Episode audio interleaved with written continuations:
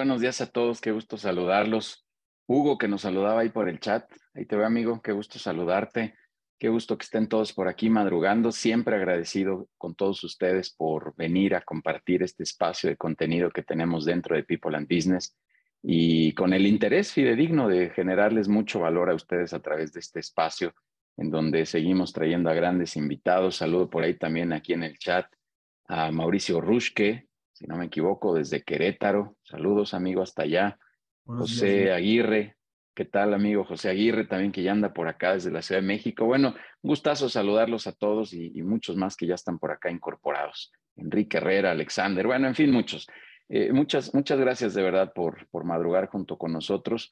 Y Carlos, eh, te quiero agradecer, Carlos Aliaga, nuestro invitado del día de hoy, te quiero agradecer que estés en este espacio de, People and Business, que estés aquí compartiendo con nosotros eh, mucho de tu, de tu experiencia, de toda la información que has recabado a lo largo de, de algunos años. Este, como digo yo, en lo personal, no te estoy diciendo a ti, pero las canas pues no son de a gratis y por algo por algo hemos recorrido algunas, algunas cosas y, bueno, pues hay, hay, que darle y hay que compartir. Y, particularmente platicamos en privado cuando te invité que este tema de la, de la innovación y del cambio, de repente creemos que es muy complicado, que es bien difícil y que tenemos que hacer cosas eh, muy, muy así, muy alocadas, ¿no? y nos da miedo, hasta la pura palabra nos hace reflexionar en que son cosas difíciles de abordar en, en, términos del emprendimiento, ¿no? No, yo cómo hago innovación, yo cómo mejoro cosas. Y, y bueno, yo, yo creo que hoy nos darás algunos tips con mucha claridad eh, y con mucha precisión de cómo poder hacer eh, este tipo de,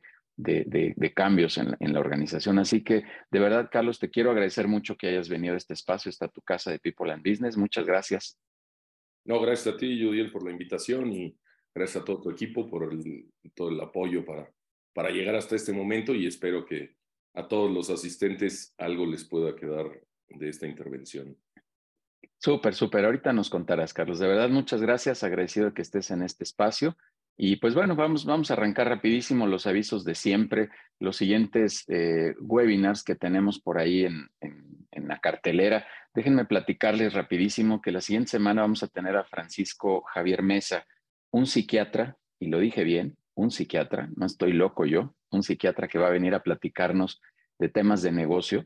Fue nuestro tercer ponente en, eh, cuando iniciamos estos espacios de webinars. Así que va a estar muy interesante porque él tiene una mezcla muy particular. Él es un psiquiatra, reitero, pero con estudios de administración. Entonces entiende muy bien el mundo empresarial, el mundo de los negocios y pues nos va a hablar ahí un poquito del tema, como ya lo vieron ahí en, las láminas de, de, portada, de entrada, nos va a hablar un poco de la disrupción, nos va a hablar cómo podemos mejorar todo este, este tema también un poco dentro de la cabeza y los cambios que siempre hay. Él tiene unas frases ahí muy acuñadas que nos, nos dijo en el webinar en aquel entonces, hace dos años, eh, estábamos en plena pandemia y decía que, que los, los surfistas están esperando la ola más grande y pues nos tocó la ola más grande y se divierten los surfistas en la ola más grande, no en la más chiquita. Entonces va a estar muy interesante volver a escuchar a Francisco eh, cómo nos platicó dentro de la pandemia y ahora seguramente nos traerá cosas interesantes ya fuera de, la pandemia, entre comillas, donde ya estamos con mayor actividad. Va a estar también por aquí Genaro Mejía,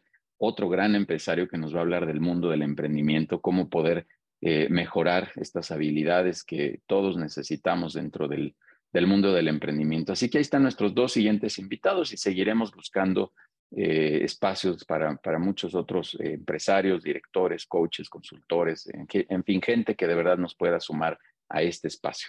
Quiero agradecer a todos los que han participado dentro de la clínica de entrenamiento que tenemos ahorita y cómo mejorar tus ventas a través de la planeación estratégica con Vivi Cepeda, nuestra socia directora en Ecuador. Eh, ya estamos a una sesión prácticamente de terminar el 7 de febrero, si no me equivoco, vamos a tener una sesión de preguntas y respuestas. Eh, si alguien se quiere sumar a esta, a esta clínica, esta última sesión, bueno, con mucho gusto los podemos invitar, pero es importante que sepan que estamos corriendo esta clínica ya prácticamente, este, insisto, en la última sesión, pero vamos a seguir abriendo eh, prácticamente unas, una, un evento al, al mes de clínicas de entrenamiento para todos ustedes. En breve ya les estaremos informando cuál es la que sigue en febrero. Hacia finales de, febrero tendremos ahí una siguiente clínica, pero ya les platicaremos. Reiterarles el 21 de febrero, anótenlo, 21 de febrero tendremos nuestra reunión presencial de networking. Eh, la sede por esta ocasión está todavía ahí un poco en, en, en, stand-by, estamos por definirla por cuestiones de, espacio. Eh, probablemente cambiemos un poquito y, que ya les había expresado que quería tener un evento de networking un poco más grande. Entonces, tal vez por eso cambie. Pero de qué es el 21, es el 21 y ahí les precisaremos cuándo, perdón, en dónde vamos a hacer esta reunión. Ahí están los datos ya en el chat de Adair, de Denise, para que nos escriban en el mío personal, en el de Vivi, en el de quien gusten del equipo de People, para que puedan eh, tener acceso y reservar un lugar en ese espacio presencial, que de todas maneras va a estar limitado a un número eh, determinado de personas. Invitarlos al networking también, que hacemos de manera virtual eh, donde también seguimos haciendo esta generación de, de, vinculación empresarial a través de ese espacio de networking. Así que por favor todos vengan esos lunes de 6 a 8 de la noche. Y finalmente la invitación de siempre, de toda la vida, que vengan a los consejos directivos, que es donde más nos divertimos y donde más queremos ayudar. Justo cuando platicaba con Carlos hace unas semanas, te acordarás, Carlos, platicamos del consejo. Carlos tiene su consejo directivo y es enriquecedor. No, sé, Carlos, tu experiencia, pero se siente rico ir a la junta de consejo, aunque a veces sabes que, que va a salir un poco de sangre, va a haber un poco de moretones, pero, pero está, está padre, ¿no? De tener esta sinergia, esta interacción con otros que te van diciendo cómo poder mejorar ciertos temas dentro de tu organización. Así que, bueno, pues ahí están los avisos en lo general. Y Carlos, pues ahora sí vamos a arrancarnos, por favor. De verdad, nuevamente te agradezco muchísimo que, que vengas a, compartir todas estas experiencias, todo lo que has aprendido. Te considero un tipo que tiene muchas cicatrices, como yo lo digo coloquialmente, que ha aprendido y con menos canas que yo, pero sin duda con muchas, muchas horas de vuelo y mucho aprendizaje. Déjame leer unas cuantas líneas aquí profesionales. Me llamó la atención eh, cuando leí tu, tu resumen, Carlos, que inicia diciendo que eres un emprendedor autodidacta. Y bueno, yo, yo creo, no creo, muchos de los que estamos aquí somos autodidactas de una u otra manera. Yo también así eh, digo en el argot que muchos aprendemos ahí en la banqueta, Carlos, este, y pues así se aprende y se aprende bien. Así que bueno, pues eh, eh, voy a leer estas líneas. Carlos es un emprendedor autodidacta que aprendió a través de la experimentación y la lectura de libros de negocio. Escribió varios libros, libros y dio conferencias en todo México antes de estudiar Lean Startup con Bob Dorf. Ahora es socio y director de Backlogis, Logis, una empresa de logística enfocada a resolver la logística para empresas de e-commerce y retail. Carlos, es tu espacio, te agradezco muchísimo que vengas a compartirnos, igual también ahí nos platicas de tu libro, en fin, hay mucho que platicar contigo. Es espacio, bienvenido y vamos a darle, por favor, el chat estará ahí abierto para preguntas que atenderemos hacia el final y eh, micrófonos también vamos a pagar por ahí. Carlos, es tu casa, bienvenido. Yoyel, muchas gracias y gracias a todos por, por estar en esta reunión. y bueno, de entrada me parece interesante que la próxima semana vayan a hablar de, disrupción desde una perspectiva probablemente eh, psicológica, eh, seguramente la combinación de lo que hoy veremos con lo que en una semana puedan platicar eh, los dejará muy armados en, en, 15 días o al menos con, con suficientes ánimos de, de, darle para adelante. Si pudiera yo ponerle un subtítulo a esta charla, sería Sabiduría Digital. Eh, estamos enfrentándonos hoy a un momento donde hay demasiados cambios eh, muy rápidos y, y, de pronto nos podemos abrumar, nos podemos abrumar, sobre todo si somos de, de una generación eh, que no es la, el nativo digital, pero resulta que incluso coincidentemente somos de la generación que, que viene de hacer las cosas de una manera manual y entonces de pronto resulta que tenemos más sabiduría digital y simplemente necesitamos revelarla. Entonces, creo que a lo largo de esta charla eh, iremos encontrando esas, esos espacios donde dejemos de abrumarnos por los cambios digitales y empecemos a encontrarles la ventaja. Y no lo digo de gratis, tengo ejemplos múltiples, ustedes los, los tendrán probablemente también en sus empresas, donde los jóvenes de pronto ante los cambios digitales se, se atoran más que nosotros, simplemente si la impresora no funciona, se les cae el mundo y nosotros estamos un poco más acostumbrados a, a picarle y, y, no tenemos tanto miedo. Entonces, ese tipo de condiciones son las que necesitamos para adaptarnos en esta situación y encontrar la forma de ganar en este terreno, en este mercado. Y la forma más fácil es a través de la innovación administrativa. Vamos a ir platicando un poco en qué consiste esto y cómo lo pueden llevar a la, a la práctica. No, no vamos a llegar al grado de la implementación, pero bueno, les voy a dar los lineamientos para que ustedes comiencen a trabajar en ello y por supuesto dejaré eh, los canales de comunicación abiertos para aquellos que decidan enfrentarse y empiecen a atorarse en el camino. Vamos a empezar entonces un poco por entender qué es la innovación.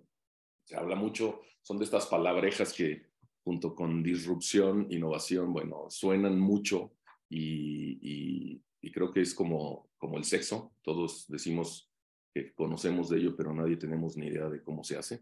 Entonces, lo mismo sucede con la innovación. Todos hablamos de que se puede, pero al final nadie tiene ni idea de por dónde empezar. Nos suena a que algo tiene que cambiar. Perfecto. Por supuesto que algo tiene que cambiar, pero desde la perspectiva de la empresa, eso que tiene que cambiar tiene que producir valor, tiene que producir valor hacia adentro de la empresa, porque evidentemente no hacemos esto eh, pues eh, pro bono, pero también tiene que cambiar la, eh, propuesta de valor hacia el cliente. Si en nuestra innovación no hay un beneficio hacia la empresa y hacia el cliente, entonces simplemente estamos perdiendo el tiempo. Hay que innovar con una visión de valor y no simplemente por el hecho de innovar. Este es el, punto de partida. Sí, vamos a cambiar, pero hay que decidir cómo vamos a, cambiar.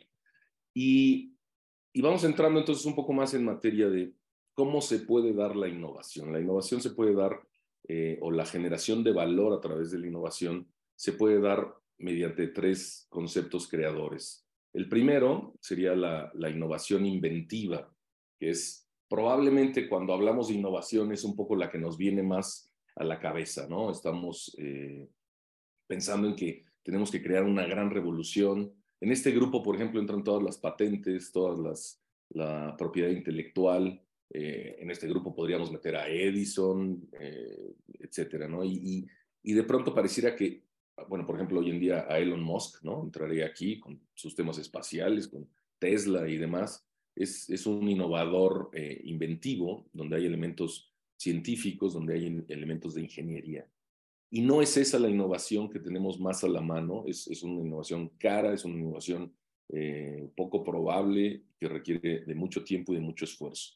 Después tenemos la innovación funcional, que es, digamos, el siguiente paso. Una vez que alguien inventó algo, alguien más decide cómo utilizar ese invento. Vamos a pensar, por ejemplo, en la máquina de vapor alguien inventó la máquina de vapor y luego otra persona decidió montarlo sobre un conjunto de cuatro ruedas y, creó el, el, automóvil, ¿no? Entonces, eh, ese tipo de, de, innovaciones funcionales están mucho más a la mano de nosotros y pueden generarnos eh, soluciones muy rápidas, eh, cambios muy drásticos, de una forma mucho más barata que sería ponernos a, a inventar.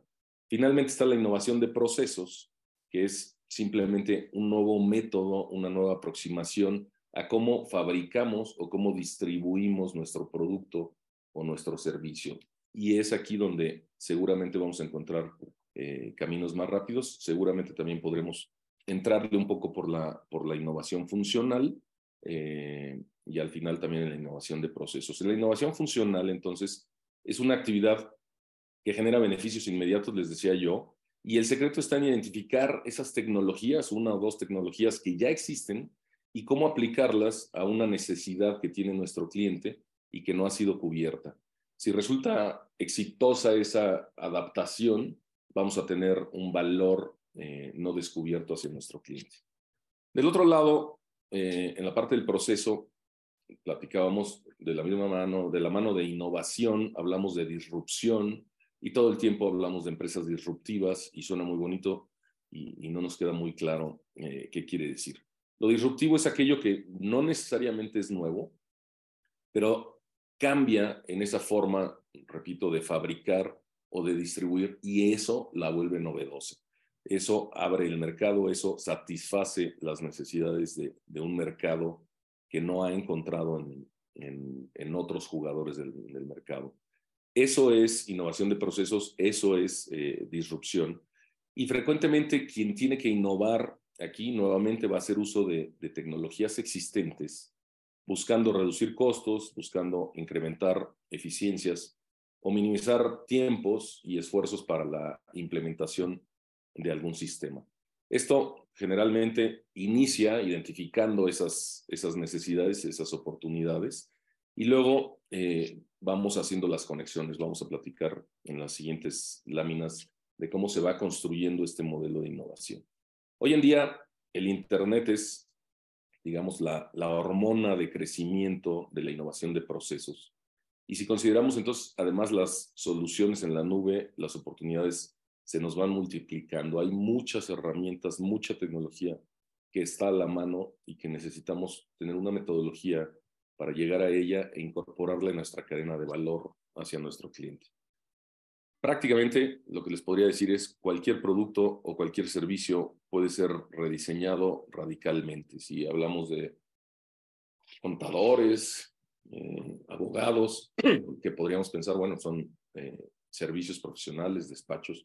Eh, hoy en día hay muchísimas soluciones que toman esta innovación de procesos a través de soluciones en la nube y que transforman el modo de entregar ese servicio profesional, llámese contabilidad, llámese asesoría en leyes, y, y, si en ello se puede, bueno, en cualquier otro ámbito seguramente podemos encontrar este tipo de soluciones o este tipo de avances.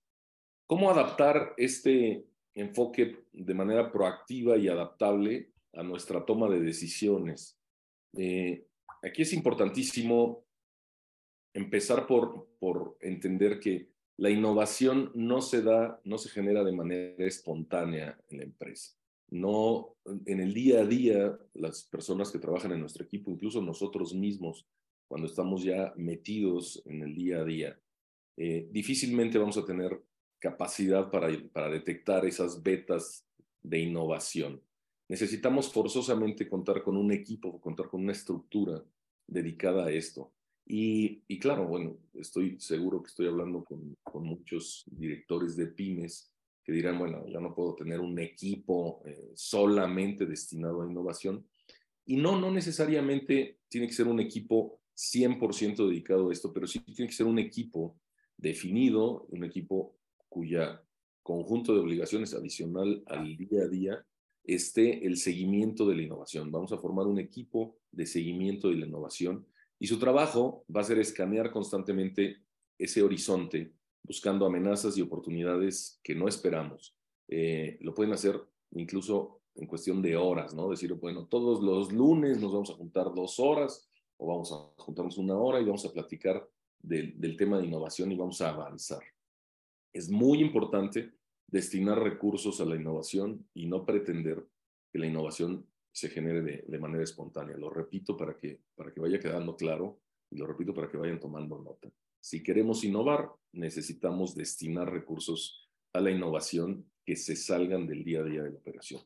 Es importante en ese proceso o, con ese equipo de seguimiento de la innovación estar monitoreando no solo a los grandes jugadores del mercado, es más, yo les diría, ni pierdan el tiempo en, en estar monitoreando a los grandes jugadores del mercado. Este, por ejemplo, yo estoy en el mercado de logística y de pronto es ocioso voltear a ver a FedEx o a DHL, cuando realmente los, los verdaderos jugadores que están haciendo el cambio vienen de del mundo de las startups. Estas startups que, que por si fuera poco, empiezan a sacudir o sacuden fuertemente a estos grandes jugadores del mercado. ¿Por qué los grandes jugadores del mercado no son los que innovan? Pues precisamente por lo mismo que estamos platicando. Ellos ya están en un modelo eh, diseñado, en un modelo que se replica día con día, y entonces simple y sencillamente están operando la maquinaria y no hay, si no lo hacen dentro de la empresa, no hay una generación espontánea de ideas, conforme va creciendo la empresa, esto todavía se va volviendo mucho más eh, lento o mucho menos probable que suceda. Hay que voltear a ver a las startups y, hay que aprender de esos disruptores del mercado. Vamos a platicar un poco más adelante de cómo, cómo hacerlo, pero, pero, repito, no son los grandes jugadores los que nos van a marcar la, la pauta. Nos tenemos que hacer tres preguntas. Este equipo se tiene que hacer tres preguntas al momento de, de buscar una innovación. porque no todas las ideas son innovadoras, todas pueden ser creativas, pero no necesariamente son innovadoras. La primera pregunta es, ¿cuál es ese reto no alcanzado que queremos resolver? ¿Qué es eso? Obviamente nos tenemos que abrir hacia los clientes. ¿Qué es eso que los clientes piden que no está sucediendo? ¿Qué es eso que los clientes quisieran que suceda de otra forma? ¿Qué es eso que hacia adentro de la empresa vemos como una posible eficiencia y que no se está logrando? La segunda pregunta es, ¿cuál es el valor novedoso que vamos a generar ahí? O sea, ¿hacia dónde queremos llegar? Esa solución, esa, perdón, ese problema no resuelto, ¿qué valor queremos darle a, a nuestro cliente a través de esta innovación? Y lo tercero, ¿cuáles son las tecnologías que hay, que existen, que nos permitirían generar esa innovación que genere valor para satisfacer ese reto. Si puedes resolver estas tres preguntas, ya estás de alguna forma en el, en el camino del éxito. Este equipo de seguimiento de la innovación tiene como primera tarea estar resolviendo constantemente estas tres preguntas ante cualquier situación. Entonces, ¿cómo vamos a implementar este equipo? Nuevamente, importante, el equipo no busca soluciones incrementales, no es eh, ganamos el 1% cada mes y, con eso nos damos por bien servidos. Ese tipo de cambios sí suceden en el día a día, sí el estarnos atorando con un proceso constantemente nos lleva a tener que cambiarlo, pero esas, eh, esos cambios entran más en el rango de incrementales y no de disruptivos. Los cambios disruptivos, aquellos que, que son, eh, digamos, notorios en la transformación de la empresa, no van a suceder en el día a día, ¿sí? Entonces, de ahí necesitamos formar un equipo sumamente apasionado y creativo. Y aquí nuevamente, de la misma forma que hablamos de, de que los grandes jugadores del mercado no son necesariamente nuestra guía para la innovación, tampoco son eh, los, los grandes empleados o los grandes miembros de nuestro equipo. Es, esta gente que tiene muchos años, que se las sabe todas, luego es precisamente la que no está eh, abierta al cambio. Entonces, de pronto, voltear a ver hacia, hacia la carne fresca, hacia los jóvenes que están entrando a nuestra organización, eh, o hacia la gente nueva, ¿no? Necesariamente tienen que ser jóvenes, pero aquellos que se están incorporando un poquito con, con menos, eh, menos paradigmas dentro de la empresa, pueden ser material de, pasión y de creatividad hacia este proceso de innovación. Eh, seguramente también el, emprendedor es importante que entre y esto es parte de las, de las consignas de Lean Startup. Eh, es difícil que tú formes un equipo que mejore a tu empresa si no estás tú ligado en ese proceso. No hay nadie mejor que el emprendedor para, para apuntar hacia la innovación. Y entonces, seguramente no están librados ustedes como, como cabezas de sus organizaciones de participar en este equipo y tendrán que aprender a hacerlo con una mente abierta, con una mente creativa y, con mucha pasión.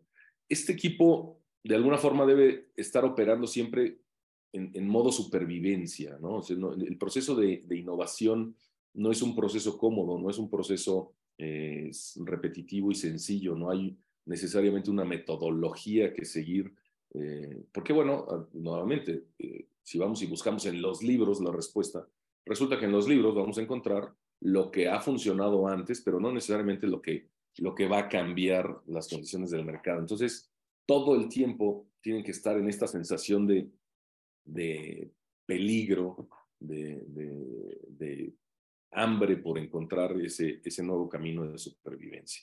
Su trabajo de búsqueda debe ser constante, repetía yo, no necesariamente tiene que ser gente que esté destinada 100% a la tarea, pero sí debe haber una, un tiempo destinado a, a esas reuniones o esos momentos de trabajo donde las innovaciones se puedan dar. El equipo de qué tamaño tiene que ser, puede ser desde un miembro hasta tres, ¿no? Eh, muchas veces en el tamaño de la empresa, al principio, ahorita voy a platicarles un poco el, el ejemplo de Baglogist, y buena parte del desarrollo de lo que hemos logrado lo hice yo solo, pero destinando tiempos, yo como, como emprendedor, destinando tiempos específicos a, a la innovación, saliéndome del día a día, descontaminándome un poco. Hoy en día somos tres personas y lo importante es que ese equipo pueda ir rotando periódicamente, cada tres meses, cada seis meses, al menos un miembro, irlo rotando y traer a alguien nuevo que vaya reviviendo esa, esa pasión y esa creatividad. No, no puede ser algo que permanentemente eh, se quede igual los, mismos miembros porque al final caeremos en la misma situación donde se acaba la, la innovación. No es un trabajo de tiempo completo, repito, pero sí debe ser un trabajo eh, constante. Te voy a platicar un poco cómo, cómo lo hemos hecho en Backlogis, eh, como para que quede claro. ¿Cuál es el reto al que nos enfrentábamos en Backlogis? Backlogis tiene 18 años operando. Sin embargo, la logística, a través de Amazon específicamente, que hoy ya es un gran jugador, pero que hace 20 años no lo era, o hace 15 años, 10, y todavía hace 5 eh, podíamos ponerlo en duda. A través de Amazon la logística se ha transformado brutalmente. Quien no alcanzó a ver ese cambio eh, empezó a sufrir las consecuencias. Y bueno, de alguna forma a Backlogis también nos pasó. Sí veníamos muy preparados con la parte digital, pero también tuvimos una, una sacudida que evidentemente se acrecentó con, con la famosa pandemia. ¿Qué sucedió en, los últimos años en temas de, logística? Bueno, cada vez había que, como reto, entregar más rápido. ¿Sí? Cuando antes podíamos decirle a un cliente, yo te puedo asegurar que te entrego en 72 horas. Hoy en día, si yo le digo a un cliente, te puedo asegurar que te entrego en 72 horas, me dice, no me sirve de absolutamente nada. ¿sí? Hoy entregar a 48 horas es tarde y entregar a 24 horas pudiera ser el estándar, dependiendo de la industria. En algunas industrias están hablando de entregar en 15 minutos, en 30 minutos, máximo de dos horas. Entonces, la velocidad ha jugado un, valor importante. Pero luego, al reto se suma también el costo. O sea, no nada más lo quiero más rápido, sino que quiero que me cueste más barato, porque resulta que nadie quiere comerse el costo logístico. Ese costo logístico o lo absorbe el, operador logístico o lo absorbe el cliente que lo contrata o lo absorbe el consumidor final. Entonces, la mejor manera de evitar ese dolor de absorción del costo es que el costo sea más bajo. Pues imagínense nada más el tamaño de negocio. Lo quiero bueno, bonito y barato, ¿no? De alguna forma fue la condición que se fue dando en el mercado. Del otro lado, había un valor en ello, ¿no? O sea, es, si tú entras a, resolver esto, resulta que el mercado está creciendo. Ese mercado de logística eh, se calcula viene creciendo más o menos 20-25% anual a nivel mundial. Entonces, si tú le quieres entrar, hay una rebanada de pastel que nadie tiene y que te la puedes llevar. Por supuesto que hay un interés y un valor hacia la empresa, pero del otro lado hay un valor hacia el, hacia el cliente. El cliente final tiene que eh, competir contra Amazon, precisamente hablábamos, eh, si no es que quiere terminar estando en las garras de, Amazon. La, gran mayoría de los que hoy venden en, y hablamos de Amazon como un fenómeno mundial, pero si hablamos más local, estamos hablando de mercado libre. Si yo quiero vender eh, de manera digital, voy a terminar entregándole mi mercancía a Mercado Libre o a Amazon con los márgenes que ello implica y, bueno, pues al final eh, el negocio no es mío, es de ellos.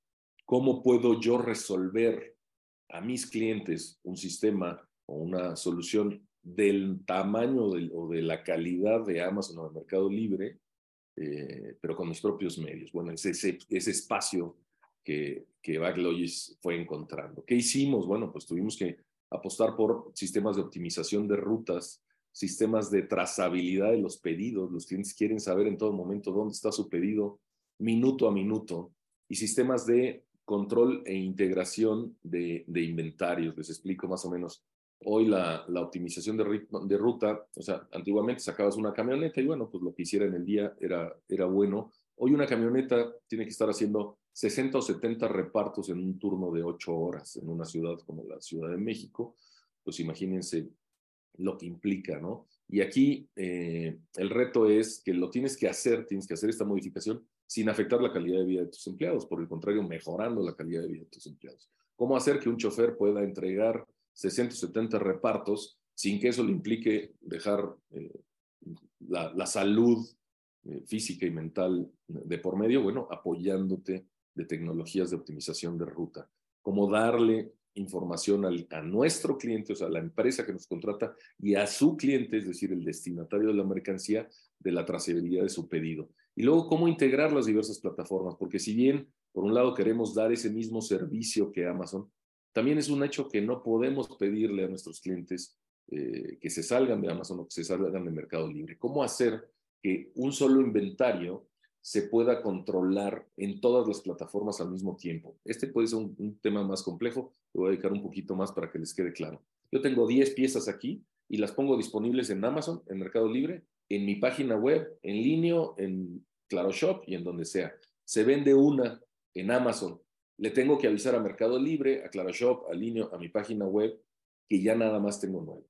Se vende una en, en línea, le tengo que avisar a Amazon, a Mercado Libre, a mi tienda y, y tengo que estar en tiempo real notificándole a todas las plataformas. ¿Por qué? Porque si me tardo en hacerlo y resulta que vendo una pieza por acá y de pronto en Amazon quieren vender las 10 piezas, le voy a fallar al cliente porque ya no las tengo. Entonces necesito una plataforma de integración de inventarios. Bueno, pues nos dimos a la tarea de buscar, eh, había dos caminos, uno era ponernos a desarrollar, como lo hicimos hace 18 años, la parte de nuestro sistema de control de inventarios la tuvimos que hacer in-house con, con programadores dentro.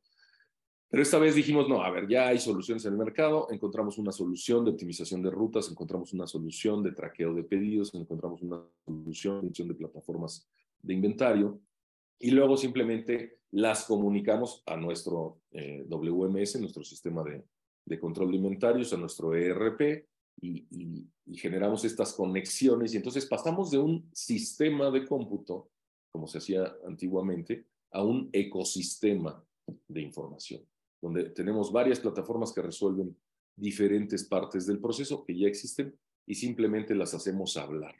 Y las hacemos hablar, pues va desde, desde muy manual hasta muy automatizado. No necesariamente eh, tenemos que llegar siempre a la solución de automatización última. Bueno, este sería un ejemplo de cómo un reto, una propuesta de valor eh, a través de las tecnologías existentes eh, pueden transformar a una empresa en un tiempo muy rápido. Esto, por si fuera poco, bueno, como, como muchas empresas, el la gran mayoría del cambio se dio en el 2020 y, nos pusimos a competir de frente con, con, las grandes startups que traen millones de, fondeo eh, sin tener que hacer las inversiones en, tecnología que, muchas de ellas han tenido que hacer. Bueno, ¿cómo hacemos esto en nuestra empresa? ¿Cómo, cómo mantenernos a la vanguardia? Como les decía, no hay un solo camino, pero les voy a dar algunos lineamientos tomen nota de, todo esto que están viendo en la pantalla y échense un clavado. Por un lado está Lean Startup, que es como la filosofía de innovación que está rigiendo. Está orientada a nuevos proyectos, sin embargo, a lo largo de los años se han eh, ido adaptando las, las eh, implementaciones de startup a las grandes empresas. Hoy en día, toda empresa grande requiere un área de innovación y generalmente esa área de innovación opera como si fuera una startup. Y Lean Startup, bueno, al final la, traducción eh, sería emprender sin desperdicio. Entonces, es ese eh, planteamiento general el que nos puede dar una base. Hay un libro que es la, base de este que se llama Lean Startup y bueno, hay una serie de bibliografías que con gusto les, les podría compartir para, para que tengan esta idea, pero bueno, eh, adéntrense un poquito en la filosofía del Lean Startup para entender un poco cómo generar valor en nuestros procesos de innovación. Por supuesto, voy a hablar de ChatGPT. Aquellos que no, no se han acercado a él, háganlo. Eh, y aquellos que, que ya lo vieron y están muy divertidos, pues la, pregunta es, ¿cómo, ¿cómo puedo hacer eh, uso de ChatGPT? Yo les diría, métanse a ChatGPT y dígale, díganle, dame el estado del arte de su industria, en mi caso compárteme el estado del arte de la logística. Y entonces me va a decir optimización de ruta, eh, traqueo de pedido, todo lo que vimos ahorita, control de inventarios, pa, pa, pa, pa. Esa es una primera base donde usamos la inteligencia artificial ya existente, gratuita, disponible para todos y nos abre la mente de dónde están parados. Dame el estado del arte de los despachos contables. Y les va a decir qué es lo último de tecnología, lo último de desarrollos que se está usando en un despacho contable y vean qué tan lejos están de eso y empiecen a adentrarse en los temas que les propone ChatGPT. Crunchbase es como la, red social del emprendimiento. Si ustedes se meten a Crunchbase, hay la cuenta gratuita y la cuenta pagada, pero bueno, al final ustedes pueden ver a quién le están metiendo dinero en su sector. ¿sí? Pueden analizar todos los sectores y, pueden ver dónde está cayendo el dinero. Y donde está cayendo el dinero hay innovación. Entonces pueden empezar por ahí a hacer un poco de benchmarking de quiénes son los jugadores en mi mercado, en México o en el mundo, que están recibiendo un fondeo y por qué. Me voy a su web, investigo un poco cuál es su propuesta de valor, qué están haciendo, los empiezo a espiar, digamos, eh, y, de esta manera me puedo dar cuenta un poquito también hacia dónde tengo que avanzar o hacia dónde están avanzando aquellos que están disrumpiendo en mi, en mi mercado. Después está Capterra. Como Capterra hay muchas otras soluciones, les pongo esta eh, simplemente como, como una opción.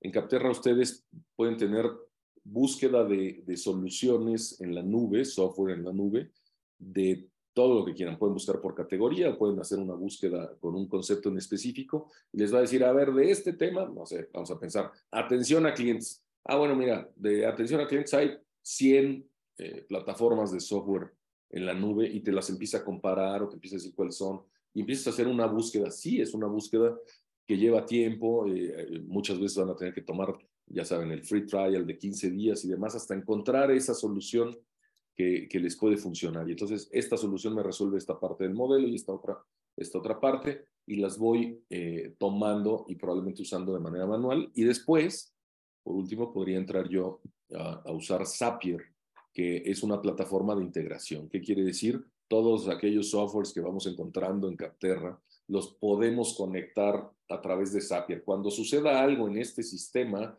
disparan una actividad en este otro sistema. Y esto se hace sin programación. herramientas como Zapier le llaman no code. No necesitamos ser eh, programadores o, desarrolladores de software para poder usar una herramienta como eh, Zapier para conectar un sistema con otro y hacer un, sistema más automatizado. Sin embargo, aunque hablamos un poco de automatización, busquen soluciones, le llamamos en, eh, le podríamos llamar fisiodigitales. Es decir, no, no todas físicas, física sería, por ejemplo, bueno, en, la oficina lo clásico sería un Excel, ¿no? Muchas soluciones que hacemos en el día a día son de Excel, gente llenando tablas, haciendo cálculos y demás. Esa es una solución física. Una solución digital es nadie mete la mano, entran los datos, todo sucede automáticamente. Esa es una solución digital. Mantenerse en lo físico es muy caro, ¿sí? Muy caro tanto porque requiere gente como porque esa gente puede cometer errores. Mantenerse en lo digital es muy caro, hay que desarrollar, hay que dejar la máquina perfecta y, eso implica demasiada tecnología. Si buscamos soluciones fisiodigitales, entender qué partes sí necesitamos automatizar y qué partes podemos llevar de manera manual, podemos bajar muchísimo el, consumo de recursos y con ello podemos eh, hacer, alcanzar estas innovaciones de una manera más rápida y más barata. Pues les dejo esas herramientas como para que empiecen a adentrarse en, la posibilidad de, de, ir generando estas innovaciones digitales disruptivas en, su, en sus empresas.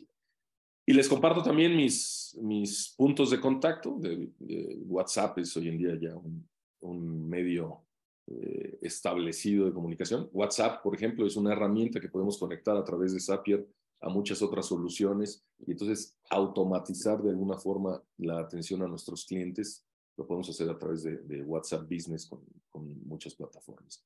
Eh, me pueden encontrar también en LinkedIn eh, como Carlos Aliaga y, en cualquiera de los dos medios me encantará poder ampliar la información o compartirles más detalle a aquellos que, que estén ávidos y curiosos de, de avanzar por este camino.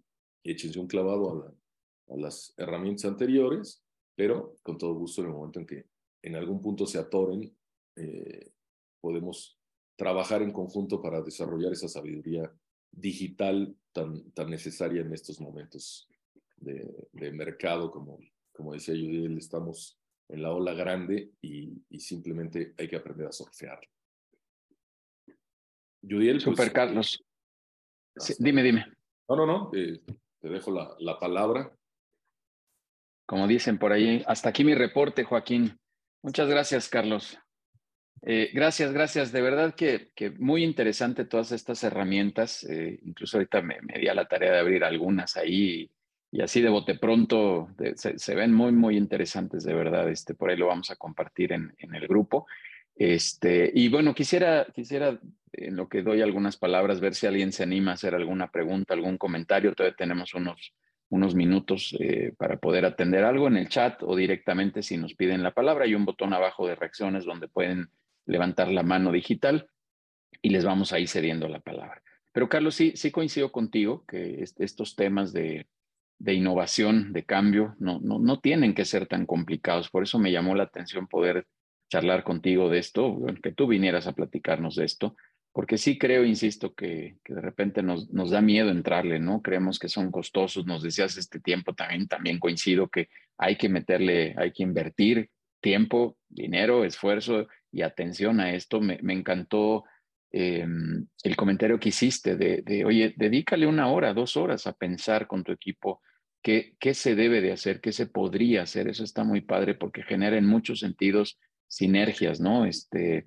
el equipo se involucra, eh, eh, tú, tú permites esa, esa apertura. Hay, hay también un cúmulo, este, tú, tú sabes que nosotros hacemos consejos directivos, pero a lo que voy es que la, la riqueza que se puede generar entre más personas para alimentar una idea, una iniciativa, también sumará de manera muy, muy relevante, ¿no? Hay un empresario que está aquí en la comunidad de People, eh, Carlos, que hace tiempo nos compartió que involucró a su equipo de mayor manera. Siempre ya sabes que las decisiones directivas, las estratégicas, eran un poco más en la reserva de la alta dirección.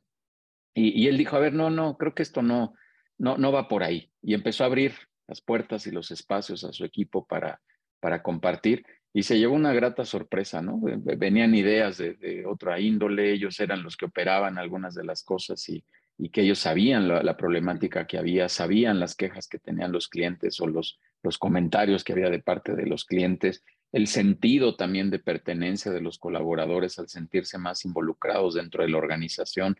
y fue algo simplemente como de, como de abrir una pequeña llave, Carlos, ¿me, entiendes? O sea, como, como nada más dar acceso a algo más de información y a permitir estos espacios y generó un, un tema de, de, innovación y de cambio muy importante para la organización. Después, bueno, fue llevarlo a cabo y, y, empezar a implementar, pero, pero de verdad muy, muy interesante. Oye, mira, César eh, Ruiz. Lo que platicas, perdón, nada más es, concluir. Es, si este equipo de, de búsqueda es la primera fase, Después podemos hablar de la implementación.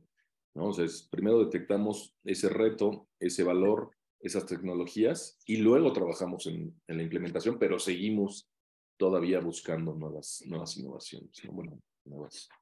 Es, súper. Súper, eh, correcto, Carlos. Muchas gracias. Mira, eh, César ya, ya se animó aquí a hacernos una pregunta en el chat. Perdón, y les reitero que ahí en el chat o acá, si quieren abrir los micrófonos, con gusto les vamos cediendo la palabra. Eh, César Ruiz, buenos días, amigo. Nos dice, muy buena presentación, Carlos. ¿Qué casos mexicanos de innovación sientes que son el gold estándar y que vale la pena monitorear? Bueno, a ver, eh, platicaba yo que, al final son las eh, startups hacia donde podríamos voltear. Y les voy a dar varios ejemplos rapiditos. el primero más ruidoso, algunos habrán oído de él, es Kavak. Sí, Kavak se metió en un mercado sumamente tradicional compra-venta de vehículos usados. Y hoy eh, no nada más está dominando México, está en Turquía, está en Sudamérica y están creciendo a pasos agigantados. Han recibido inversión directa de 1.300 millones de dólares. Imagínense lo que los inversionistas ven de potencial. dirías, ¿qué novedad puede haber en el proceso de compra-venta de vehículos usados? Bueno, es precisamente toda esta adaptación de pequeñas tecnologías, porque pues no, estás hablando de que hagan los coches de otra forma o de que, no, son dotes, eh, pero usan tecnología que hacen mucho más ágil y al final se suman además con otro elemento que está ayudando mucho hoy en día, se convierte en una fintech, ¿sí? O sea, la parte del otorgamiento del crédito al que compra el vehículo la han simplificado sobremanera. Ese es un ejemplo. Otro ejemplo, por ejemplo, en el, en el mundo del retail, pues está Justo, es este supermercado a domicilio que, que, también ha ido avanzando y que ha ido generando muchas, muchas soluciones eh, a esta forma de, de comprar.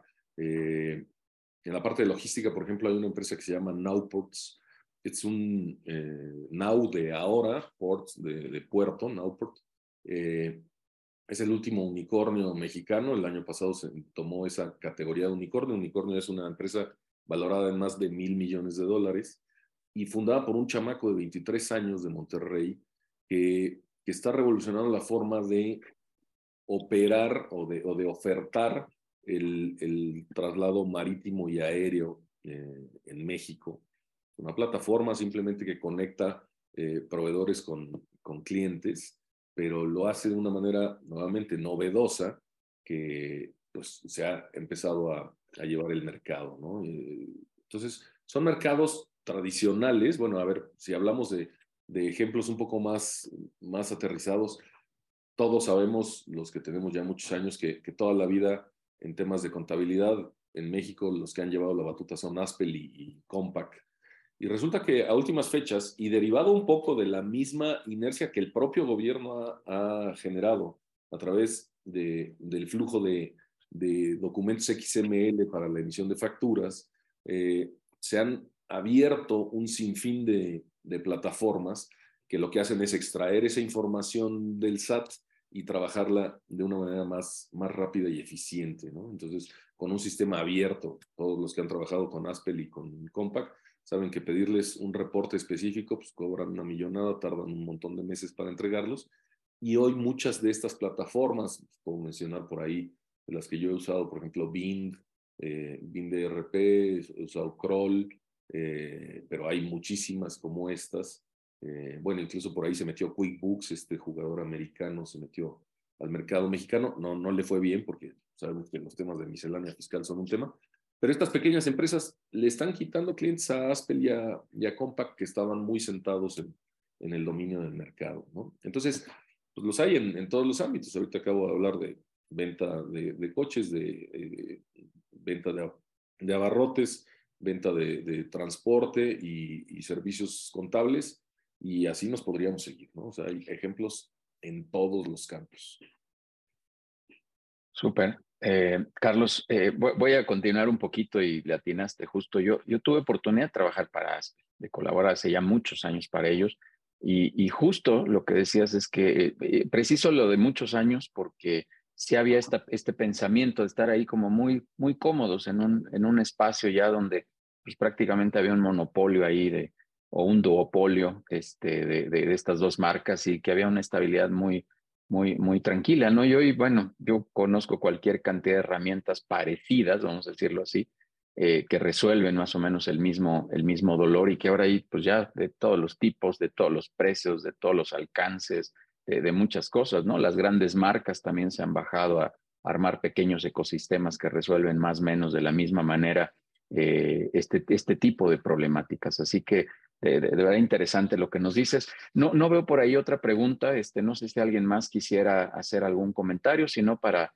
para ir cerrando em, eh, la, la, sesión. A ver, permíteme aquí, Ernesto Hernández. Ah, ¿qué tal, amigo? Un amigo justo de tecnología. Aspel se vendió por 1.200 millones de pesos y siguen siendo el líder en sistemas para las pymes. Bueno, un, amigo ahí justo que está en el mundo de la tecnología. Aquí no confundamos, ¿eh? los grandes jugadores son grandes, ¿no? si hablamos de que FedEx no es el, innovador en el transporte, no estoy diciendo que FedEx no tenga valor, ¿no? Aspel evidentemente es una marca muy sólida, pero les están haciendo ruido por abajo, ¿no? Y, y de pronto eh, seguramente van a tener que irse adaptando todas estas marcas lo que está sucediendo es que las grandes también están volteando a ver a las, a las startups para, para tomar el camino, ¿no? Y, y lo hacen bien porque tienen dinero. Súper. Muy bien, este, mira, por aquí hay una persona que no sé si la vamos a traer o no al escenario, se llama Mauricio Rushke, creo que lo conoces, mi querido Carlos. Este, ah, estaba bromeando, pero Mauricio, adelante tu, tu comentario, por favor, si es tan amable. Gracias, gracias, Judiel. Carlos, muy buenos días, padre, lo que es la, la, la presentación de hoy.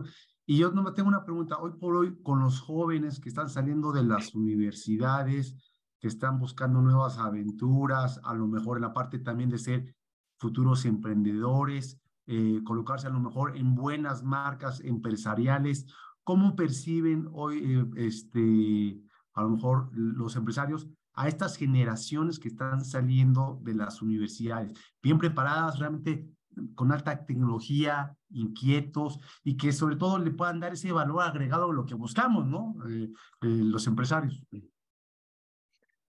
Mira, yo lo que creo es que las universidades eh, hacen muy bien el trabajo de empaquetar lo que ha venido funcionando, pero les está costando mucho trabajo el, el, el ir hacia adelante, ¿no? Este, eh, nuevamente, en este proceso de innovación, las innovaciones se están dando fuera de las universidades. Por supuesto que hay universidades que trabajan muy bien, pero, pero no necesariamente el conocimiento adquirido en la universidad te, te avienta formado para la vida. Con ello no quiero decir que no eh, la, la, universidad, ¿no? Es este paradigma hoy. La universidad te da una base de investigación y de conocimiento, pero es un hecho que hoy tenemos que seguirnos preparando por fuera de la universidad, ¿no? Tenemos que tomar a estos chavos, mira, contratar a un muchacho que tiene cinco años en la universidad, pues de entrada muestra disciplina porque asistió a clases, porque eh, pasó las materias y eso ya,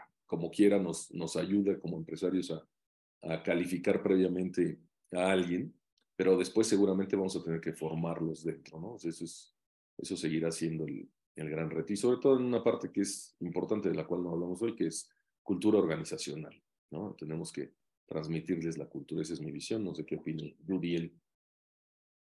Sí, bueno, 100% eh, Carlos. Este, de hecho, eh, Mauricio lo sabe, eh, justo somos egresados de la Universidad de Anáhuac y en la universidad tenemos un, una alianza como People and Business y no, no quiero que suene comercial sin aterrizar a lo que estás diciendo, justo en la parte de la continuidad. O sea, una vez que alguien termina los grados académicos en, en posgrado, que, que, ya incluso ahí ya llevan algunas horas de, experiencia y de vuelo, la universidad ha aceptado que nosotros formemos parte de esa continuidad y lo podemos llevar al mundo práctico, ¿no? Porque pues sí, sí, sí no hay, lo decía al principio coloquialmente del aprendizaje en la banqueta, como lo digo yo, Carlos Mao, pero, pero así es, ¿no? O sea, esto se aprende este, eh, ahí, al vuelo, eh, hay que cambiarle las, llantas al carro sin parar el auto, esa es la realidad.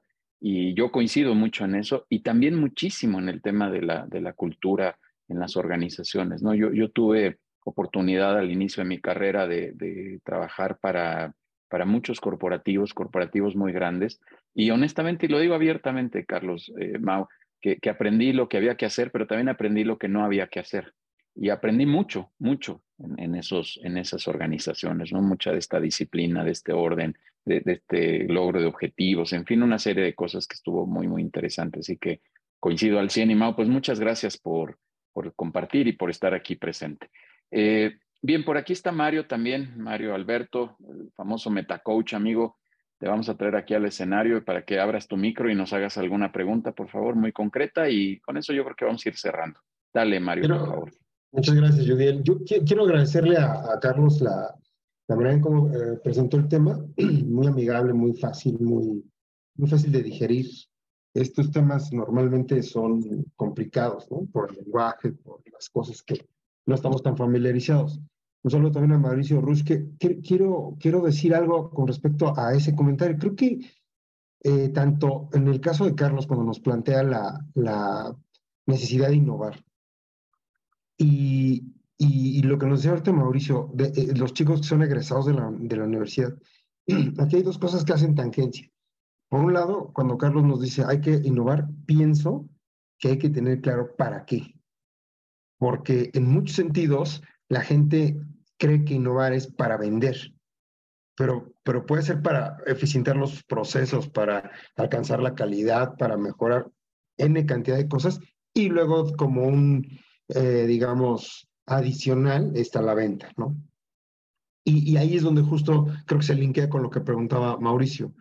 en las universidades está, está faltando elementos que ya el World Economic Forum en el año 2010, 2019, me parece, había advertido que hay, hay una serie de habilidades que le están faltando a los egresados. Y una de ellas es el pensamiento crítico. Si el pensamiento crítico se siembra en la universidad y luego se importa a, los, a las eh, empresas, seguramente la innovación se va a dar. Pero si estamos pensando en alumnos de cualquier universidad, ¿eh? y, aquí incluyo particulares y privadas, y yo doy clases en el TEC, soy egresado del ITAM, Y, y, también veo esta carencia de eh, necesidades como son el pensamiento crítico, el trabajo colectivo y, y, ¿cómo se llama esto? Cooperativo, ¿no? Que de alguna forma eh, son los elementos que se requieren para poder saber en qué innovar y, bajo qué parámetros. Super Carlos, adelante.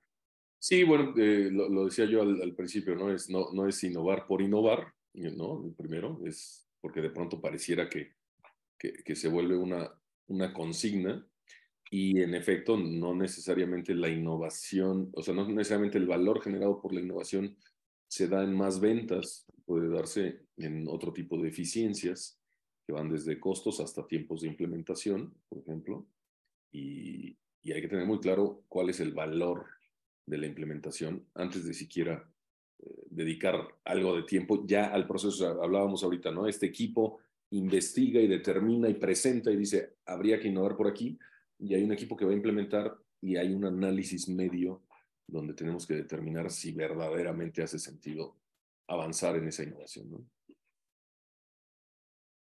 Súper. Muy bien, eh, Mario, muchísimas gracias. Eh, déjenme ver si hay más. ¿Alguien más tiene alguna pregunta, algún comentario? Por favor. aquí comenta Osvaldo que la tecnología solo es una herramienta y es un hecho, ¿no? O sea, si, si ponemos a la tecnología al centro, vamos a tener problemas. Al centro está la propuesta de valor, el reto, y luego la tecnología simplemente nos ayuda a alcanzarla. Pero de la misma forma, decía yo, hay, hay soluciones que no necesariamente son digitales, que pueden estar en el plano físico y que también nos ayudan a alcanzar la solución. Hay que determinar en qué momento es la tecnología y en qué momento es la gente la que nos va a ayudar a esto. Súper.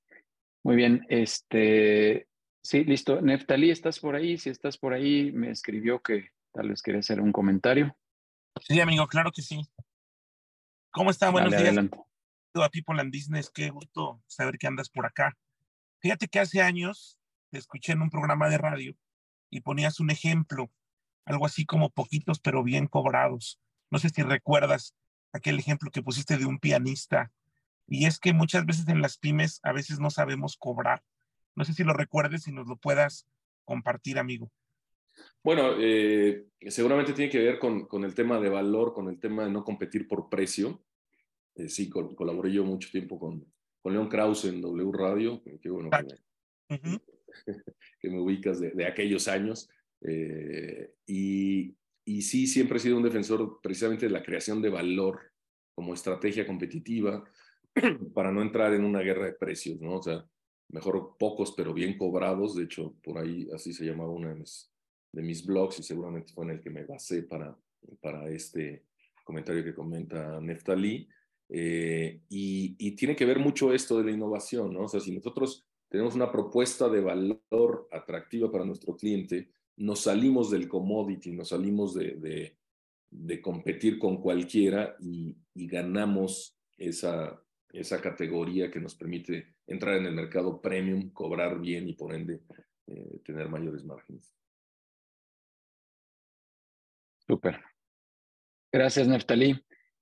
Listo, pues eh, Carlos, eh, comentarios aquí en el chat, como ya estarás leyendo, muy agradecidos por porque te, te, traigamos, porque estés aquí en este espacio de, de, People and Business, donde generamos todo este contenido. Gracias también por los comentarios. Pero, Carlos, eh, cerremos, por favor. ¿Quieres hacer algún comentario breve ya de cierre, por favor?